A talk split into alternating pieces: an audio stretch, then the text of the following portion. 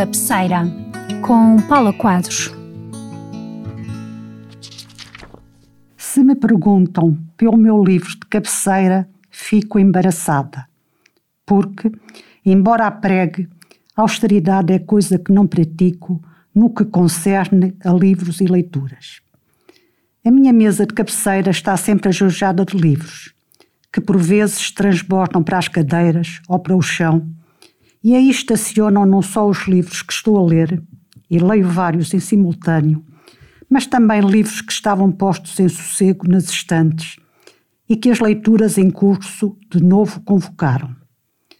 E livros em fila de espera, tal como livros que comecei a ler e que, não me tendo caído bem, por ali ficaram a aguardar nova oportunidade. Resta-me, por isso, olhar para trás e procurar o livro que, com mais frequência, volta à minha cabeceira. E creio não me enganar se disser que é a Odisseia. E volta por várias razões. Volta porque ainda hoje permanece e se aprofunda o encanto que me colheu quando, ainda menina, li a adaptação do João de Barros para crianças.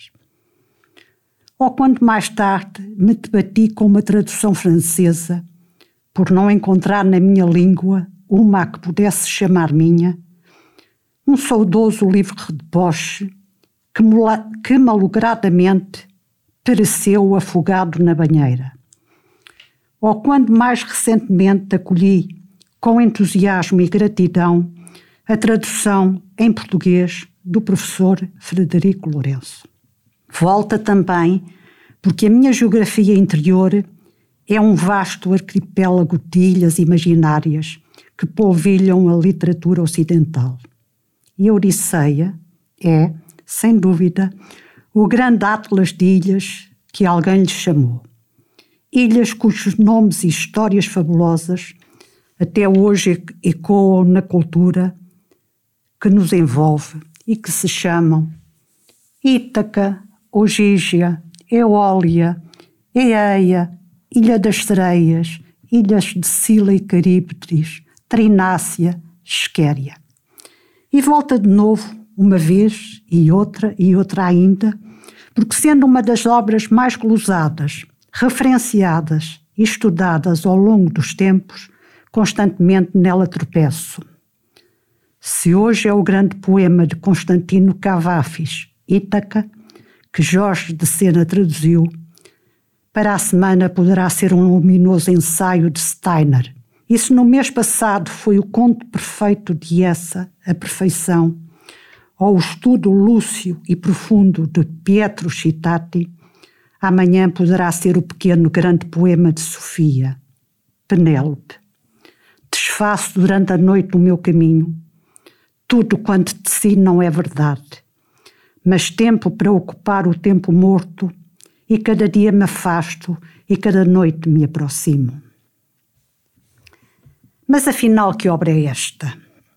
Desfraldemos as velas e partamos rumo ao cerne da Odisseia e façamos uma primeira escala para determinar que tipo de obra é este poema longo atribuído a Homero. E salvo do esquecimento a que a sua natureza de cantoral o condenava pela fixação na escrita. Ensina-nos um estudioso da literatura clássica que os temas de praticamente todas as epopeias antigas são basicamente dois. Por um lado, a guerra, sendo a Ilíada o modelo de todos os poemas épicos guerreiros. E por outro, a viagem aventurosa, que na Odisseia se estabeleceu como paradigma. Sem dúvida que se pode sintetizar esta última obra como a narrativa das aventuras e desventuras do herói Ulisses nos dez anos que durou a viagem, que, de Troia vencida, o levou à sua Ítaca natal. E no longo poema, o núcleo que mais encanta e deixa marcas indeléveis na memória do leitor é constituído pelos cantos 9 a 12, em que Ulisses, finalmente reconhecido pelo rei Alcino dos Fiaces, graças às lágrimas que lhe provocaram as palavras com que o Aedo de Módoco responder ao seu pedido para cantar o cavalo que o divino Ulisses levou para a Acrópole pelo Dolo, depois de o ter enchido com os homens que saquearam Ilion. E louvar a astúcia que provocara a destruição de Troia, narra as aventuras que lhe aconteceram durante a longa jornada que, da cidade destroçada e em busca da sua amada Ítaca, o levara à ilha de Calipso, ou Gígia, de onde partira no canto quinto para naufragar no país dos fiaces.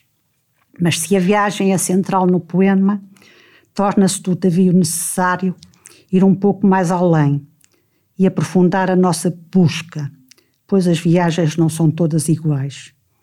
E os anos de errância em que Ulisses percorre manifestamente uma geografia da imaginação repleta como os mapas medievais de animais fabulosos e demónios soprados por toda a parte pelo vento, e enfrenta perigos e sofrimentos enormes, tem o único propósito de voltar à sua ilha, à sua casa, à sua família. Observação que permite que avancemos mais um trecho de caminho para delimitar com maior precisão o tipo de viagem de que se trata afirmando que a Odisseia é fundamentalmente um poema de regresso. Pois as deambulações de Ulisses não são uma partida em demanda de novos e desconhecidos lugares, nem tampouco as determina o desejo de encontrar um qualquer futuro, mas outro sim, a procura do que se conhece e ama, o anseio de voltar a uma vida anterior vivida em paz. O desejo de reconstruir o que foi quebrado e se encontra estilhaçado pelo esquecimento. Por isso, os regressos são sempre viagens ao passado, ao que foi e ao que se foi, ambos reconstruídos pela imaginação individual, com restos deixados pelo ouvido, sonhos, desejos, mágoas, arrependimentos. Pelo que Ulisses quando afirma quero e desejo todos os dias voltar a casa e ver finalmente o dia do meu regresso, está também, com palavras apetrechadas de asas, a dizer-nos da importância da temática da memória no poema. É que se o regresso tem uma particular relação com o espaço, pois como que o estreita, ao contrário da partida que o dilata, também os tempos da partida e do regresso são diferentes linear o primeiro, mas circular o segundo, que, como nos recorda Ítalo Calvino, em permanência convoca a memória e luta contra o esquecimento, de modo a manter vivo o ponto a que se quer chegar e a ajudar a encontrar o caminho. E talvez se aporte agora e finalmente ao tema central da Odisseia, pois se a memória coletiva se consubstancia na abstração do mito que religa os seres humanos, a memória individual é solitária, uma memória que a si mesma se constrói e que de si mesma se esquece. E Ulisses surge-nos, no final da nossa jornada, como o herói que encarna a solidão de todo o ser humano, com a sua luta para não se esquecer do que é e de quem é, esquecendo, contudo, o que é melhor esquecer.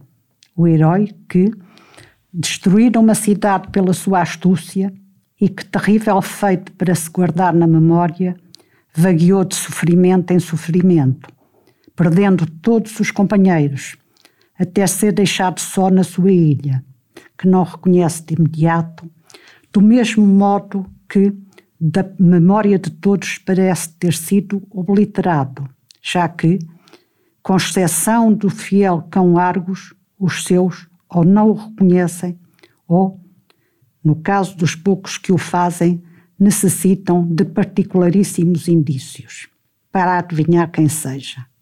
Do mesmo modo, quando o poema, logo na segunda estrofe, nos anuncia que Ulisses, aportado a Ítaca, nem aí mesmo entre o seu povo afastou as provações, não é possível deixar de perguntar se tal sofrimento reservado ao homem astuto que tanto vagueou, depois que de Troia destruiu a cidadela sagrada, é outra coisa senão a terrível solidão que advém da inteligência da humana mortalidade e do confronto consigo mesmo e com as suas ações. Parece-me assim poder afirmar que o fio narrativo da Odisseia se desenvolve como regresso, memória, solidão do homem. E que Ulisses se nos apresenta como o primeiro herói inteiramente humano, de uma humanidade em que ainda hoje nos reconhecemos. Mentiroso, matreiro, ambicioso, contador de histórias, de palavra alada e astuta, vingativo, mas também conciliador, senhor de uma inteligência robusta e flexível, com mãos práticas e uma mente criativa. Alguém que se fortalece com as contrariedades e enfrenta corajosamente o sofrimento.